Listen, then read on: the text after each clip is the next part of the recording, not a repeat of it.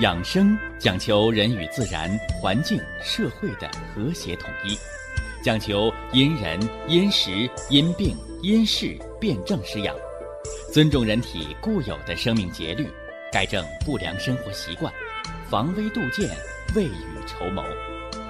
让我们一起学习、感受、实践养生的大智慧，用智慧去把握健康，用身体去感悟健康，用心灵去感受健康的幸福和快乐。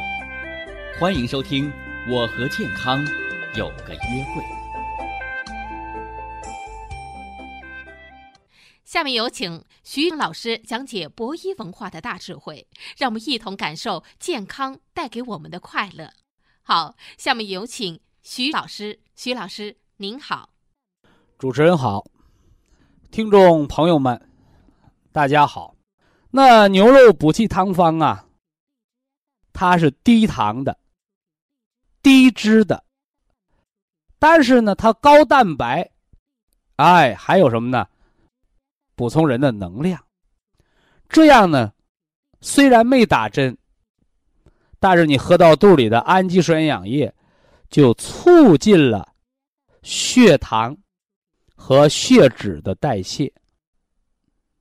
这是富贵病人群啊，喝牛肉补气汤方，高蛋白、低脂肪、低糖，促进你体内的物质代谢，防了富贵病。得上富贵病，给你补充能量，改善你的代谢，是不是？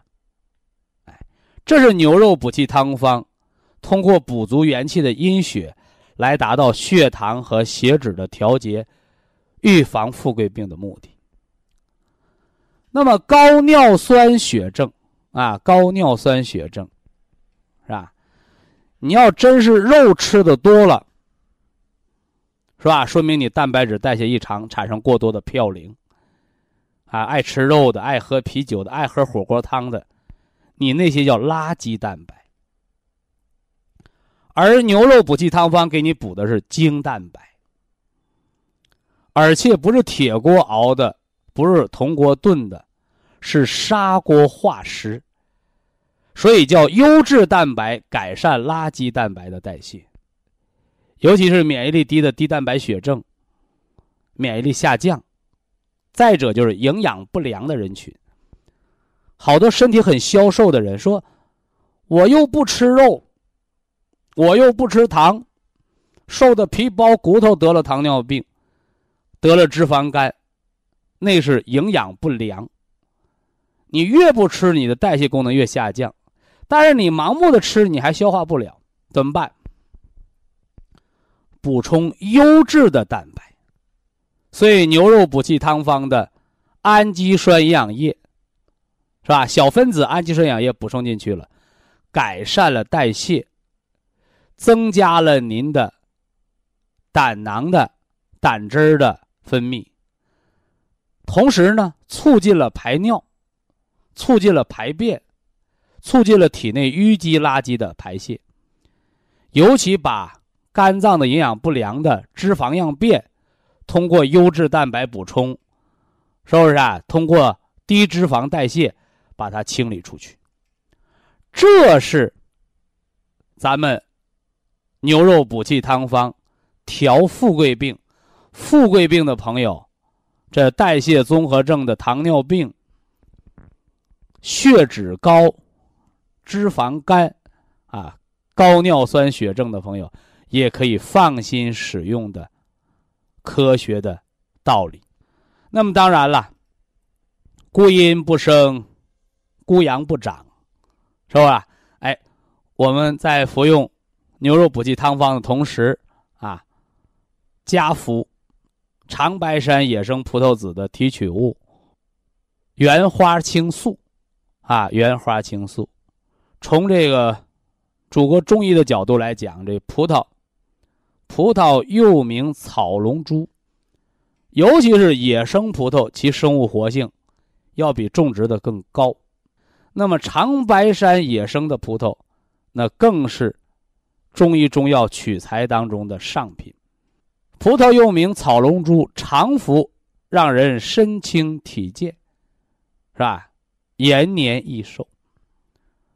所以可见呢，它是一个什么呢？哎，养人健康长寿的食疗。这是中医自古啊对葡萄的认识，浆果啊浆果，所以葡萄啊和这枸杞啊都属于浆果类啊。此外呢，按现代医学讲，原花青素的抗自由基的作用，就是来清除体内的自由基的堆积，抗血小板聚集，抗血栓形成，尤其是可以缓解体内的动脉硬化，哎，化解体表的老年斑的。褐脂质的沉淀，这是原花青素的作用啊。那么，葡萄籽提取物原花青素，它又能抗疲劳，是吧？科学实验证明，吃了增加人的什么呢？抗疲劳的能力，是吧？那啥是抗疲劳？抗疲劳就是有劲儿。它为什么有劲儿？中医又告诉你：以人养人。以子养肾，所以你吃的不是葡萄皮儿，也不是喝的那个葡萄酒那个浆果，你吃的是种子里边的仁儿，养的是细胞核的能量，所以它是补肾的。所以站在科学的角度，中西结合的观点，我们就能看到更深层次的养生文化，把这个春夏者养阳。秋冬者养阴，把这二至二分，是吧？冬至、夏至，阴阳的起点；春分、秋分，阴阳的分界线。我们给大家伙都说清楚了，是吧？但是话又说回来，是吧？哎。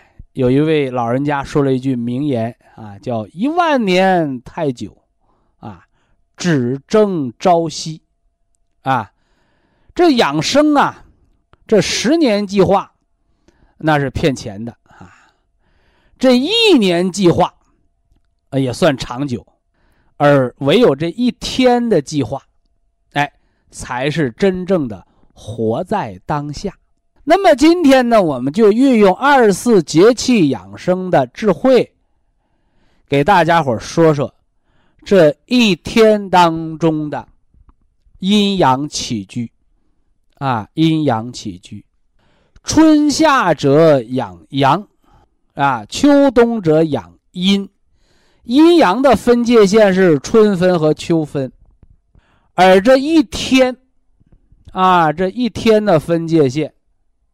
是卯时和酉时，是吧？所以呀，哎，我们从早晨的六点之后，你就不能在床上躺着啦，养阳气啊，就该下地走走啦，人就该活泛啦，啊！所以早晨呢，别吃凉饭，啊，别喝凉水，是吧？有人还问我，哎呀，有个养生的报纸。说我们让早晨起来喝上一杯啊，昨晚晾凉的凉开水。我说怎么着呀？你想自杀吗？是吧？啊，大早起来阳气刚刚开始升腾，你上去给浇一浇上一盆凉水，你那阳气还能升起来了吗？所以早晨起床要喝温热的水，要喝热粥。啊，你家早晨拌凉菜那个人。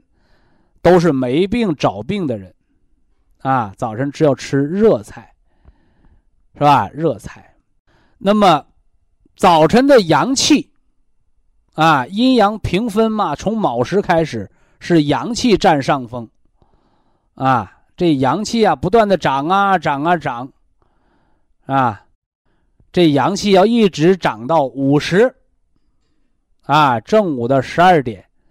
阳气达到巅峰的状态，啊，阳气达到巅峰的状态。那么达到巅峰的状态，就好比啊，你爬山，你爬到山顶上，你是不是就该下山了？还 有的人说：“哎呀，我这个身体不好，啊，我爬到半山腰就下山了。”所以中午犯困的人，是吧？一到中午就迷糊，这样的人就说明你那阳气根本没达到顶峰，就半山腰开始下山了。所以你阳虚不虚，就看你中午十一点到下午一点，也就是午时的这个点儿，看看你那个精气神足不足，是吧？如果不行，我这点就困，啊，这点困的眼睛都睁不开，这都是阳虚的病人，怎么办？说我阳虚的病人呐，我喝杯咖啡，对不对？我喝点浓茶。啊，我非得让我精神起来，是不是啊？我告诉你，这叫什么？这叫杀鸡取卵。你说那鸡呀不下蛋了，你说我把鸡杀了，把蛋掏出来，那你吃的可就是绝种的蛋，以后你再也没有鸡蛋吃了。所以呀，人的养生啊，不是杀鸡取卵，更不能涸泽而渔，千万不要鞭打病牛。把那牛累死了，谁给你干活啊？所以说，中午困倦的阳虚的病人怎么办？是吧？睡子午觉，睡子午觉，在这个时辰午时，我们吃养心神的，是吧？红色铁皮石斛啊，本来就困倦了。这点别吃太多的东西，对不对？哎，喝点菜汤啊，饭前一碗汤，啊，午时正好是喝汤的好时辰。你再睡个子午觉，子午觉不能超过四十五分钟，啊，子午觉不能超过四十五分钟，这个跟爬山，跟爬山是异曲同工的。你说我人有体力有精力。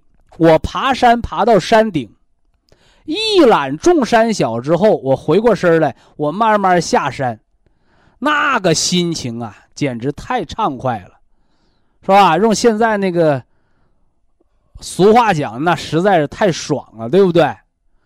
反过来，你说我没劲儿，我爬到半山腰就下山了，难免有些遗憾，啊，难免有些遗憾。但是你说我喝点浓茶，喝点咖啡，我拼了老命也爬到山尖儿，你爬到山顶下不来，把命扔山上了，那就不是遗憾了，是不是啊？那是后悔也来不及，就要了命了。所以睡子午觉也是这么个道理。说徐老师说睡子午觉，我中午困就让我睡觉，那我就睡，我一觉睡到下午三点半，是吧？你这相当于什么呢？你这个相当于啊，半山腰爬完了，你咕噜下来的，不是走下来的。那个你下回再爬山，你连山腰都爬不到。所以大家一定要明白啊，人生啊就是一趟什么呢？哎，漫长的旅行，可以是一百年，也可以是天年一百二十岁那么样的漫长和浪漫。啊，也可以是三十岁突然的猝死，那，你选择什么样的旅程，那就取决于你选择什么样的活法。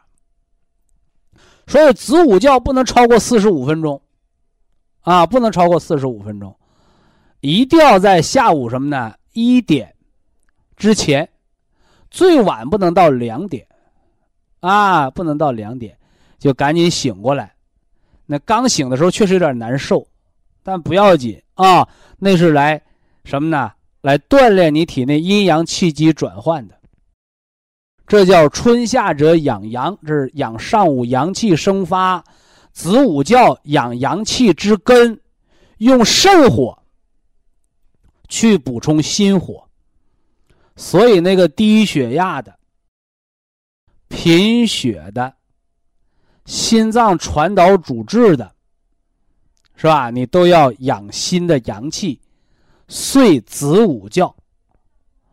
啊，子觉就是晚上十一点之前睡觉，午觉就是在中午最困倦的时候，在午时，不要过于饱餐，小憩四十五分钟，啊，小憩四十五分钟。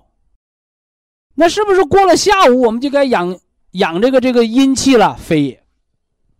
下午还是白天，是不是？它还是阳气占上风，因为要一直到卯时，到太阳，到这个下午的酉时，啊，下午的四点到六点，至于咱们冬天是下午的四点到六点，啊，你要是夏天呢，就下午的六点到八点，就是太阳落山的时候，是不是啊？你这个计算着这个酉时，你这个时辰你不用看那个你家座钟。你就看太阳落山，太阳落山是几点？你那个地方的酉时就是几点，对吧？这个时候才是阴阳平分。所以中老年朋友说：“我得走走路啊，我得锻炼锻炼身体呀。”你最黄金的时候就是在下午的三点到五点之间，也就是在酉时前面那个时辰。啊，酉时前面那时辰什么时辰呢？申时，是吧？十二个时辰叫申酉戌亥，申时是膀胱经当令的时辰。膀胱经，十二生肖属猴，猴就得上窜下跳。所以说，你一看这人啊，睡完午觉，下午啊精神百倍了，这说明你把心火补足了。但你一看这人，下午三点多钟、五点多钟。低了头，耷了脑袋了，这人麻烦了。这人容易老年痴呆、脑萎缩。所以下午最精神的时候就是这个申时。包括人呐，包括人呐，我们在一年四季当中锻炼身体，你不能说这个冬练什么呢？三九，夏练三伏，大三九天跑河里冬泳去，大三伏天顶着烈日跑马拉松。那都是作死的节奏，啊，那都是作死的节奏，而真正的锻炼身体是啥呀？哎，就是下午。对一年来讲，就是春秋，春天快步走一走，秋季开个运动会，是不是啊？所以现在呢，在城市一族，啊，那个我们看网络啊，看新闻老听，那城市一族有一个活动叫夜跑，哈哈，夜跑。啊，那夜跑就相当于什么呢？过了晚上的酉时，啊，过了晚上的酉时，叫秋冬者养阴。你那时候还夜跑，他就容易猝死。啊，他就容易猝死。所以夜跑是危害身体健康的。那究竟该什么时候跑啊？记住了啊，叫申跑，申时。就是下午三点到五点，太阳没落山的时候，太阳落山之前，是人运动的黄金时刻。太阳都落山了，是不是啊？在路灯底下跑步，哎，那个和冬泳、和伏天跑马拉松一样，哎，那都是要命的啊，那都是要命的，是容易导致猝死的。啊，那为什么呢？哎，那么就要从秋冬者养阴来说起。啊，从秋冬者养阴，你春夏者养阳，我说完了啊。哎，春夏者养阳，从春分一直到秋分，是阳气活跃的季节。从秋分到春分，哎，从秋分经过冬至到春分。是阴气旺盛的时节，而阴气养的是安静和收敛。你说我偏不，对不对？我偏晚上搁路灯底下跑步，我越到秋天我越跑马拉松，我越到冬天我越冬泳。哎，你耗费的是元气啊，耗费的是元气。该藏的东西你不藏，是吧？什么叫养藏之道？冬天的养藏之道，就像一个怀孕的母亲。怀孕的母亲叫若有所思，所以告诉大家伙，冬季里锻炼身体、冬泳的，是不是啊？健身出大汗的，啊，虽然你可能是个男同志，你说我没怀过孕，那告诉你，你冬日里出大汗，冬日里冬泳。冬日不知养阴而耗阳气，就好比女人怀了孕，去过度运动一样。你运动大劲儿了，怀孕容易流产。那个男人他没怀孕，他没怀过孕，他不知道什么叫流产。那我告诉你，你流失的是肾精。那么流失肾精会得啥病啊？哎，第一个牙齿松动，齿为骨之余嘛。第二个生于耳聋，肾开窍于耳。第三个肾长囊肿生结石。第四个脑髓空虚，脑髓空虚，是吧？那第五个得病毒性的传染病。说这有什么依据吗？有啊，《黄帝内经》说：“冬日不藏，则春必生温病。”就告诉你，冬天得消停呢。你冬天拼命的运动，你把肾的火给冻起来了。这肾火给冻起来，一开春你体内的湿热旺盛，就得流感，得带状疱疹病毒。这就叫“冬日不长，春必生温病”的道理。所以，预防春天的传染病怎么预防？就是冬天动一动，啊，冬天动一动，下下大雪。冬天呢，别出大汗，别过度的耗伤肾精。那有人说，徐老师，你说这我还理解不了。那简单，春天是种庄稼生发的季节，那你偏偏在冬天里头就让种子发芽了，那么。到明年春天的时候，你说你能丰收吗？那小苗被春风一吹给冻死了。哎，有人说那冬小麦呢？冬小麦不是冬天发的芽，是秋天发的芽。所以这就是天人和地气之间的关系。以下是广告时间。博一堂温馨提示：保健品只能起到保健作用。辅助调养，保健品不能代替药物，药物不能当做保健品长期误服。给大家讲了这个古代的情志深刻的医案，也给大家讲了啊人的这个身心疾病的养生调养的这个原则。它什么原则呀？就是身体上的疾病，是吧？咱排除你外伤，是吧？你说是磕了呀，是碰了呀，对吧？排除这个外伤，排除这个意外，它往往先有一个情绪、心理的基础啊。所以我们中医说叫“百病皆由心生”。这个“百病皆由心生”。他不是说谁是吧？闲着没事儿，我想让自己得病，不是。这个不是人的主要的人为。啊，这是什么呢？嘿嘿，这是落花有意，流水无情得的病。就是你没想让你自己得病，但是当你的心理情绪，也就是你五脏情志出问题的时候，那你这五脏。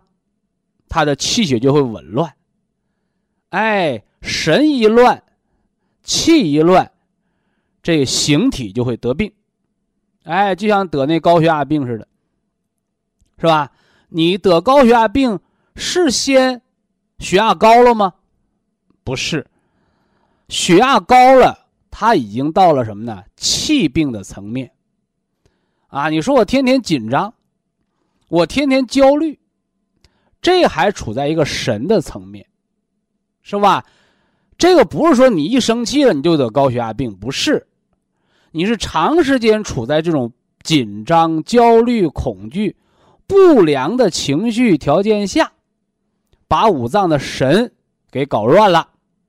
五脏的神一乱，气就乱。气为血之母，这气乱了，血乱了，得。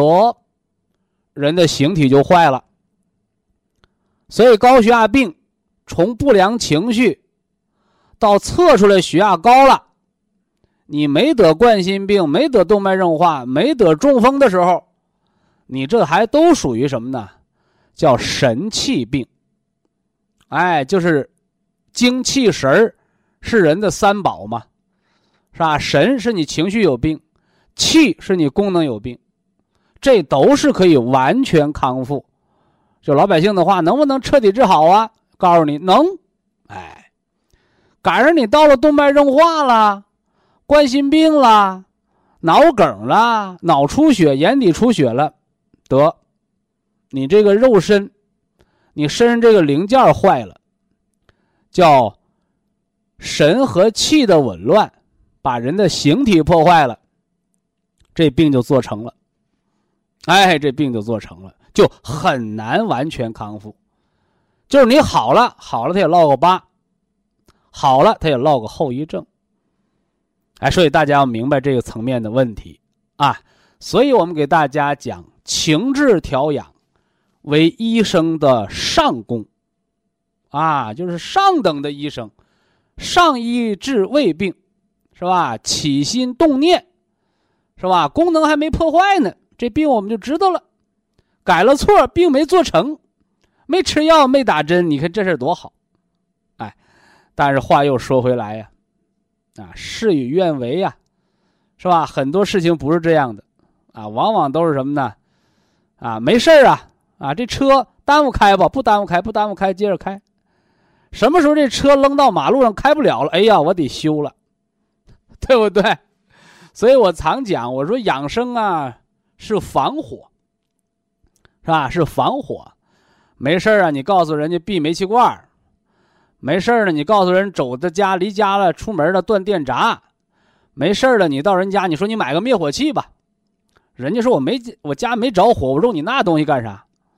哎，你赶上真着火的时候，手边有灭火器的把火给灭了，那手边没灭火器的就眼瞅着就烧落架了，你对不对？所以到医院治病叫救火。啊，叫治病如救火，啊，救人如救火，而养生如防火。啊，大家把这搞清楚。那既然这个神的层面呢，往往不为人所重视，它只是疾病的一个苗头，是吧？那么什么时候才会出现这个损害的结果？啊，能引起大家重视呢？所以今儿个我给大家讲讲，啊，五脏之气的病。哎，就是你的不良的情志，啊，怎么才知道你做病了？哎，这叫五脏所病，啊，也叫五气所病。哎，这是《黄帝内经》，啊，中国中医的大百科全书啊，对不对？《黄帝内经》宣明五气篇，哎，《黄帝内经》啊，《素问》的第二十三篇。啊我挑重点的给大家说说啊，因为咱们说了，这养生啊，你不读经典是不行的啊，你不能闭门造车，啊，说在办公室这么一坐，是吧？闭目养神这么一念经，啊，我这方法就出来了，那不行，得读书，啊，知识从书中来，从经典当中来。说说这五脏的五气为病，哎，新听众往本上写啊。老听众，您的老资料上都有，啊，只不过原文不一样啊，意义都是一样的五气所病，心为意，啊，口字旁加个意见的意，肺为咳，肝为郁，脾为吞，肾为欠，为涕。哎，这是。《黄帝经》当中的原文，是吧？事隔一千多年了，啊，老百姓读不懂，怎么办？翻译，给大家翻译啊。说人有三宝：精气神。啊，这精是人的身体的肉身，啊，我们生命的一切的物质基础，我们皆称之为精，是吧？我们的骨头和脑髓，我们叫肾精。是吧？我们身上长的这个膘和肉，我们叫脾经，是吧？我们身上长的皮肤，我们叫肺经，啊，肺的精血，啊，我们长的这什么呢？肌肉和筋，包括那腰椎间盘，我们叫肝经，啊，肝的经血，啊，而我们全身灌流的一切可以流动的血和脉，流动的血和流动血的那个脉管儿，啊，中医叫经络，啊，我们称之为心经，啊，叫心主血脉。这是人的三宝的第一宝，人的精之所在。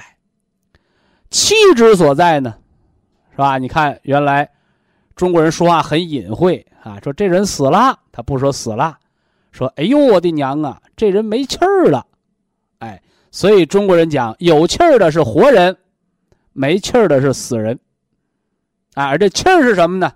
气儿就是人的生命的活动和运转，是吧？气是人的生命的活动和运转，心之气。是血脉的流通和神明所在，是吧？肝之气是肌肉的收缩、舒张有力、调达之所在，是吧？那肺之气呢？是人的皮毛的什么呢？濡润啊，汗毛孔的开关，是吧？这是肺气之所在，叫肺主人一身之气，主皮毛，主魄力。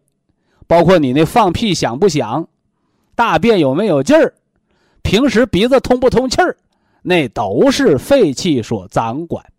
那么脾之气呢？啊，脾为主运化，啊，人一身呢，你是胖啊，是瘦啊，是吧？脾则运化水湿，你是皮肤润泽还是干燥，还是长湿疹，这都是脾说了算。是不是啊？你得尿道炎、膀胱炎，它也是脾说的算；你得不得血小板减少性紫癜，还是脾说了算。皆为脾之运化，水谷精微，加上脾统摄气血，这是脾气之所在，啊，脾脏的气机。还有一个气叫肾气，啊，这是五脏当中啊，啊，也算最重要的，啊，最重要的啊。这个肾，主骨生髓，主髓纳气，主人一身之阴，主人一身之阳。你怕冷啊，还是怕热呀？是不是啊？你能不能坚持住把大小便把住门你能不能让耳朵不聋？是吧？这个车上坡上不去，你用力量能不能把它推上去，而不至于骨折？这皆为肾气之所在。啊，肾气之所在，这是五脏之气，啊，你看人之三宝，这精和气，我给大家伙讲了神，啊神，啊喜为心神，怒为肝神，啊恐为肾神，啊这思为脾神，这悲伤流流泪呢，此为肺神，哎，这是。五脏的神明，这是人的三宝精气神，给他都划到五脏六腑的范围了，啊。那么当人情志造病，是吧？影响到你身体运转功能了，哎，我们《黄帝内经》把它叫五气为病。第一个，心脏心气有病了，什么表现？啊，说那心主血脉呀，心脏有病得知道动脉硬化呀。还是心梗啊，是吧？心主血脉，血脉不通是高血压还是低血压呀？是吧？你说的这些都是现代仪器，你是 B 超，你是彩超，你是心电图，是不是啊？你还是动脉血管造影，这是机器查出来的。我们的祖先，是吧？一千多年前没有这些仪器，啊，没有这些所谓的高科技的先进的仪器。但是我们老祖宗，通过你外在表现，我们就知道你的心气功能正不正常了。啊，有人说徐老师，你说我知道，你要讲心脏不好十条表现，啊，老祖宗没那么费事儿，啊，老祖宗就说了一条，叫心气不舒则嗳气。什么叫嗳气呀？就是老想，哎，长出一口气儿。老百姓的话，这唉声叹气的呢，心脏有病啦。哎，所以我给大家讲，心脏不好那十条，是把老祖宗心脏望诊的这个所有的，我给你汇聚一起，形成一个大杂烩，方便你做记录，是吧？那么引经据典就这么一条，心脏不好的表现就是常常出气，中医叫善太息，就说明你的心脏心气已经病了。而至于你到心梗了、心绞痛了，还心脏肥大了、心室这个什么扩扩张了，你那就病于形，哎，就零件坏了。所以这是精气神三个层面，啊，病在气，这病已经做成了。西医叫功能性疾病，中医叫乙病，就已经不是那个亚健康那个胃病了哦。病在神可以是胃病。而病在气是乙病，那要病在零件呢？说这人都心梗了，那我们中医时候把它叫死病，啊，叫死症。这里说的死不是说非死不治的，就是难治之症，啊，可见我们祖国中医还是量力而为的啊。什么病难治，什么病好治，什么病能救得好，啊，什么病救不回来了，别逞强，你这这都有嘱咐。心气不舒为嗳气，啊，这是心气病了，就是常出气，善太息啊。肺气为病呢，咳嗽。秋天的时候，好多人咳嗽找我，我说你肺脏有病啊。哎，有的人听话啊，我肺有病；有的跟你拔犟眼子，哎，徐老师，我我肺没病啊，哦，我没病啊，等有病再治吧。这叫不知好赖呀，对不对？哎。所以，人的肺脏肺气不宣的时候，当肺脏有病了，肺自保，说我这块痒痒了，我挠一挠，这叫条件反射，大家都知道，对不对？看着好吃的流哈喇子，这叫条件反射，是吧？那么肺脏咳嗽也是条件反射，你肺气不宣，你才咳嗽，是不是？你肺气要是很宣降很好，肺脏没病，他不会咳嗽的。所以这是早知病，啊，你非得说我咳血了，得肺结核了，那个不叫肺病，叫死病。那就已经伤了人的形了，而咳嗽只是伤了肺气。所以我给大家伙总结了，我说咳而有痰无大病，咳而无痰没好事道理是啥？你肺气不舒，你咳嗽有痰就有保护。就像你去摸电源，你戴了绝缘手套了，你干咳嗽你没痰，说明你空手摸电门，你不找电吗？所以咳出血来了，那就要命的病，啊，这是肺气不宣为咳啊，肝气不散则为多言，啊，你看有的人说，啊，人老话多啊，说人上了年纪啊，啊，逮着你呀就诉苦，张家长李家短，你也到此不断说，我告诉你。帕金森脑萎缩的先兆，说怎么人上岁数多说话还是病啊？没错啊，《黄帝内经》告诉你了，是吧？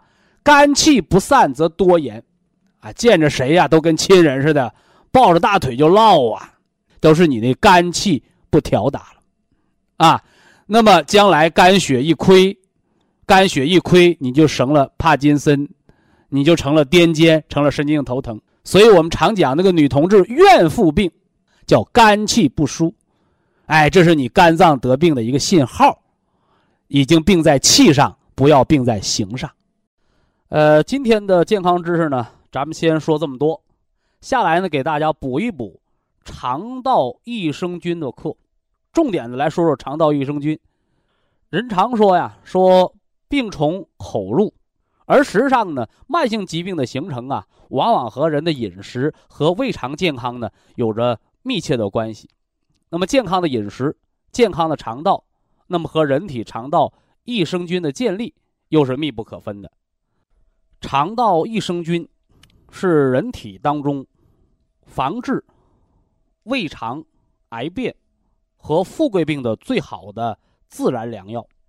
而新生儿阶段呢，是。肠道益生菌环境一生当中的黄金时代，如何帮助现代人远离癌症和糖尿病，恢复肠道益生菌群婴儿般肠道的黄金时代，科学家呢做了大量的科学研究，得出了两种有益于肠道环境改善的方法。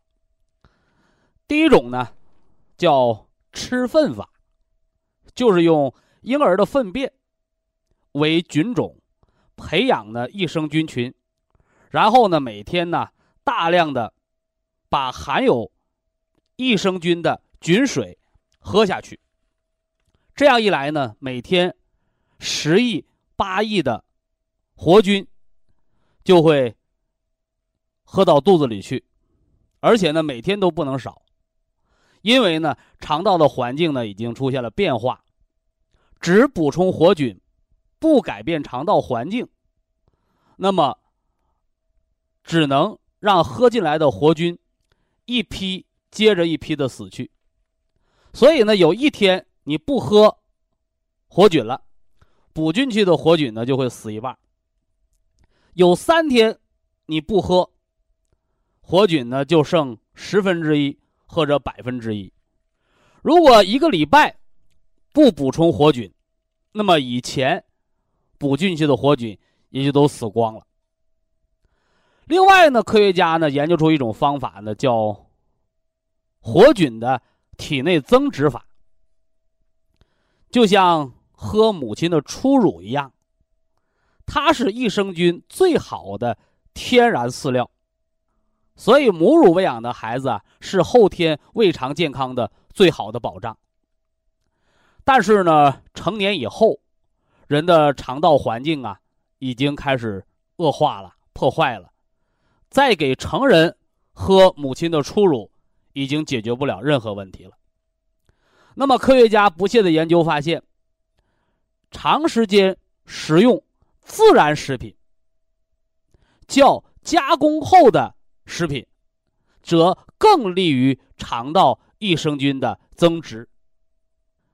尤其是加工过的食品当中，所含的色素、香精、防腐剂以及抗生素等有害物质，不但呢是致癌物质，是胃肠环境恶化的罪魁祸首。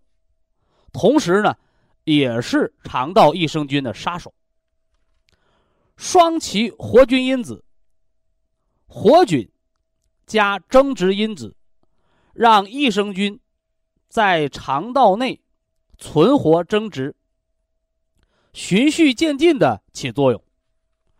而且呢，一旦肠道益生菌增殖环境全面的建立起来，那么肠道的健康将是让人受益终生的，所以呢，体内增殖法，它是世界公认的绿色肠道健康的一种自然的疗法。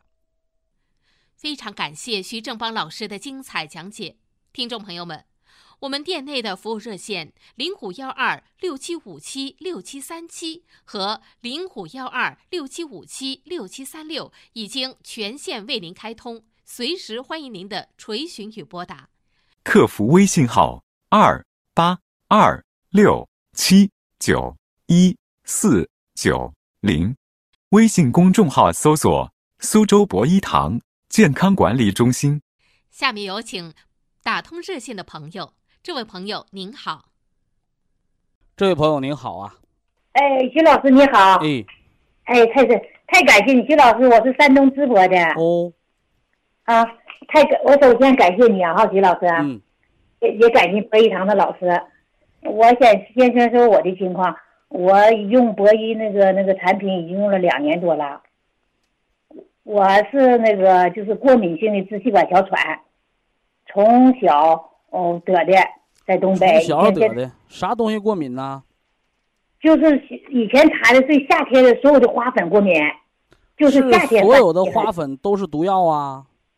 嗯，他就光是不是以前的是兴子查过敏源吧？我就查吧。当时他是这么说的，我可是光夏天犯，以前小的时候，就从零八年以后吧，冬天。一年四季犯，就是身体也不好了。冬天没有花粉，那啥过敏呢？呃冬天就不不犯，冬天感冒也不犯，就是夏天那个呃就是什么时候呃越热的时候越犯的厉害，就是只要是迎春花一开就开始就是气儿憋得慌了，就是这个情远离。花，它就不犯病啊？呃，就是也不是说是远离花，只要有花季节的时候，这季节就开始犯病，就不知不觉的就犯病。所以是内脏的问题，跟人家长不长花没关。对，我现在就听了博弈论坛嘛，我现在才知道。我我先说说我的情况，我用了这个产品两个两年多了吧，我两年以后才受益。我以前就是打喷嚏、流鼻子，就是叫过敏反应。我现在不打喷嚏、不流鼻子了就是。一个十几年、二十几年的过敏体质，不可能仨月俩月彻底好，哎，所以它得有一个累加的调节的过程，哎调半年、调一年啊，有的调到两整年，你那个过敏体质才能把它去除掉。啊，我现在说说，我还有几个问题就想请教徐老师今。年夏天的过敏犯病没？今年夏天的时候哈，呃，犯病了，就是早上起来特别累，有时候每天早上起来是不是有点气闷？不和以前犯病一样，以前犯病就憋的不行了，现在就好像是因为哮喘病老用激素，用多了容易哎骨头坏死的。哎，你犯病少了，激素用少了，将来激素停了，腿不才能保住吗？对吧？我以就是用了博一这个产品呢，我就开始不用我的药了，嗯，用激素什么的哈。这么多年我很少很少用激素，我也知道激素这个事儿。我现在就是徐老师，我现在有几个问题，就是第一个吧，我现在就是每天早上起来有时候吧，嗯，好像这口气儿不够用的，啊、有时候不知不觉的吧，这一天嘛，呃，也不一定什么时候，就好像这口气儿闷的慌，也好像有上不来下不来，很不是那么很憋的慌。现在肺肾本身哮喘就是肺肾之病啊、啊啊，对对对对，完了，再一个就是我现在就是呃，就是从前年吧，嗯，可能是孩子结婚操点心吧，呃，头发掉，呃，现在吧头发一块块掉吧，现在已经这经过这两年吧，已经长出来了，长出来还有极个别的长得不是很好，再长出来全是白头发，嗯，现在长出来全是白头发，完了还再是两个病，啊，呃，一块一块掉，那叫斑秃，哎，对对对，老百姓啊。土话叫鬼剃头，哎，中医告诉你叫肝的经风，嗯，肝是肝血不够，嗯，哎，发为血瘀，你哦肝血不够用，熬夜操心的，嗯。你那个肝血就缺了，肝嗯血不够用了，你就气血没有余粮，你头嗯发就没有营养，所以啊叫一块儿一块儿的斑秃鬼剃头，嗯，这是肝的病。嗯完了之后呢，你能长出来，啊你那个斑秃能够长出来，我们是拿姜蹭也好啊，是吃绿色颗粒也好，啊，说明你得有肝血，因为本身斑秃掉那个头发掉头那个地方就掉头发那个地方，它连头啊皮都不长，锃亮跟皮肤似的，哎毛孔都没有，是不是啊？哎对，所以说它能长出来头发，说明你肝血回来了，现在全是白的长出肝来血补回来了，明白吧？啊，至于你这头发白的、黑的，嗯这个不归人肝管。啊人肝说了，有血我给你长头发，没血我给你掉头发，啊，对不？对？那贫血的、化疗的、那肿瘤手术的，夸夸掉头发，对吧？啊，为啥血不够用就掉呗？嗯，至于你头发长什么色儿的，肝说这不归我管，嗯 是不是？那哎归谁管呀？归归肾管。啊，归肾哎，你肾精亏，须发早白；啊，你肾精足，你到老了，那白头发还能变黑。哦所以说这不是一个病，明白吧？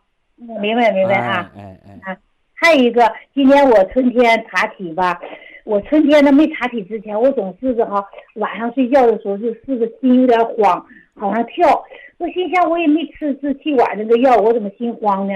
我今天春天查体吧，我有点窦性心心脏那个过缓，完了我就跟博一堂老师说了吧，我又吃开始吃什么吃点什么缓是跳的慢的意思。啊啊，对。你那个感觉慌慌是跳的快的意思。感觉你说这人走路慌慌张张的，你说走路慢的是快呀？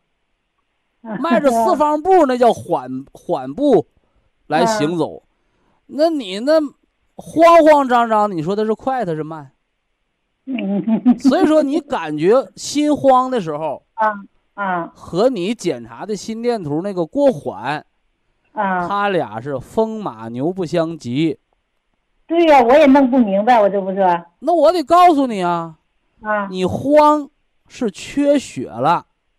啊，和你那缓不缓关系不大哦。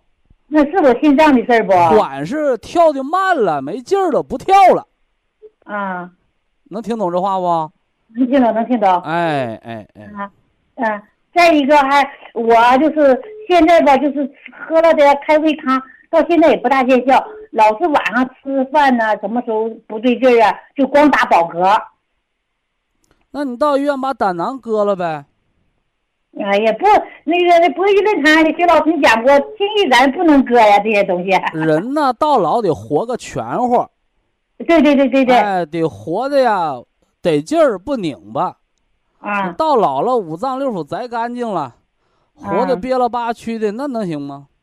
嗯。你吃的顺当你吃。啊。吃的不顺当你这顿饭别吃。你不顺当吃，你不早打嗝吗？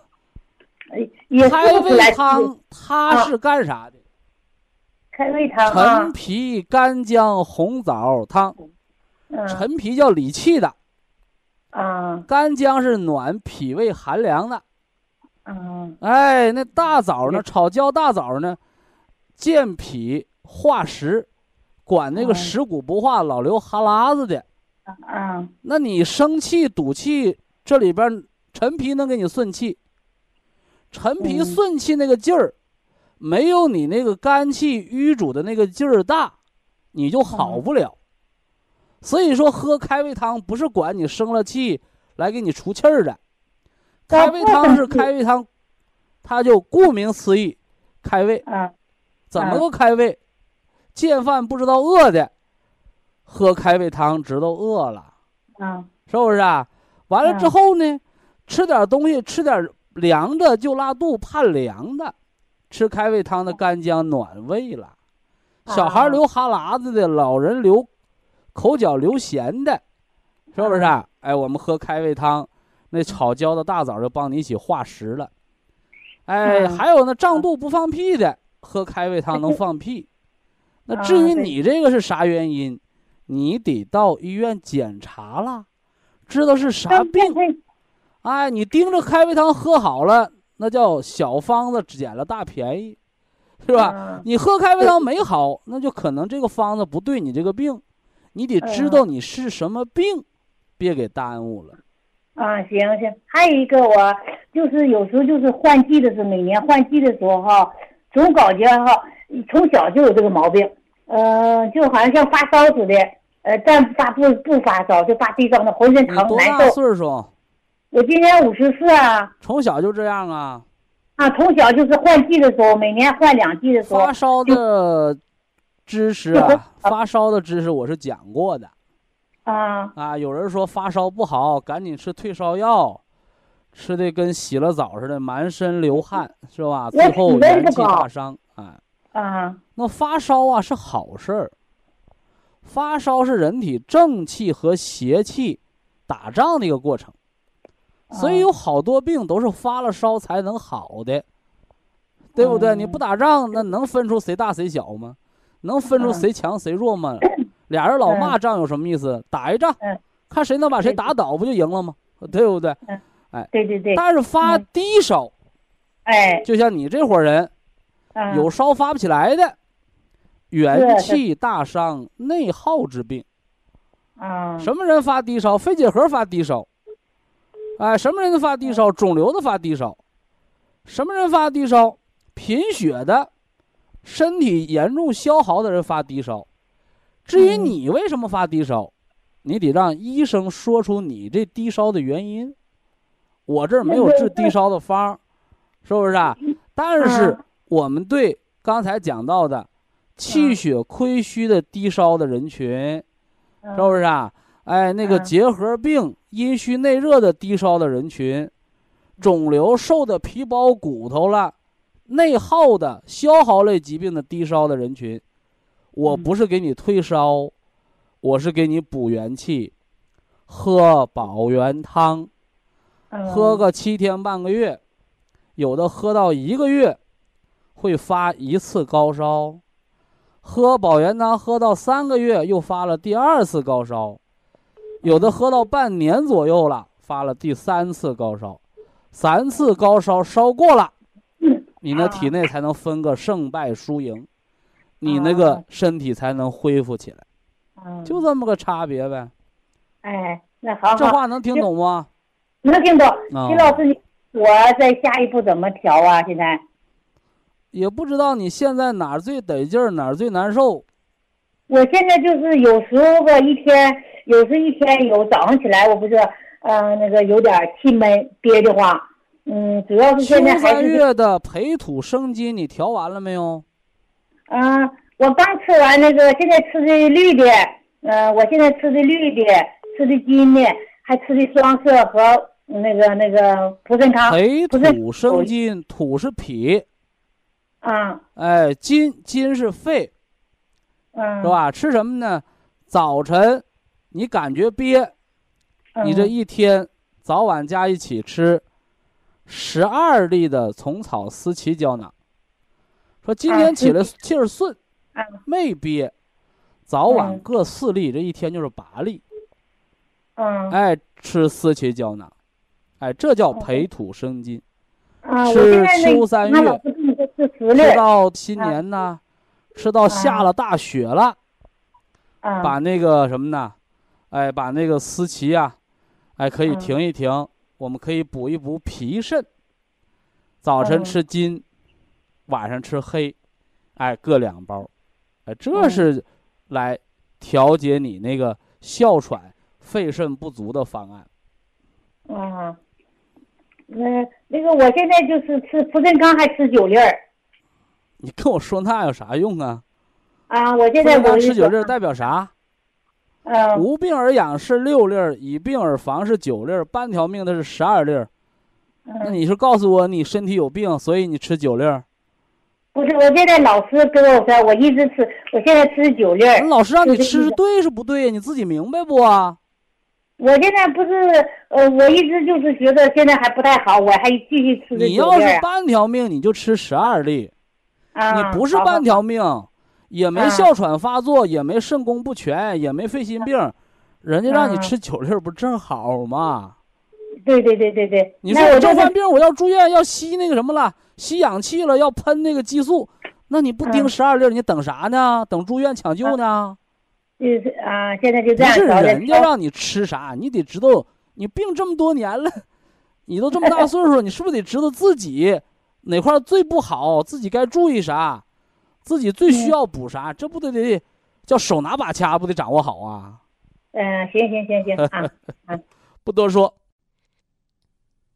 好，非常感谢徐正邦老师，我们明天同一时间再会。听众朋友们，下面请您记好，苏州博医堂的地址是在人民路一千七百二十六号，服务热线零五幺二六七五七六七三六六七五七六七三七。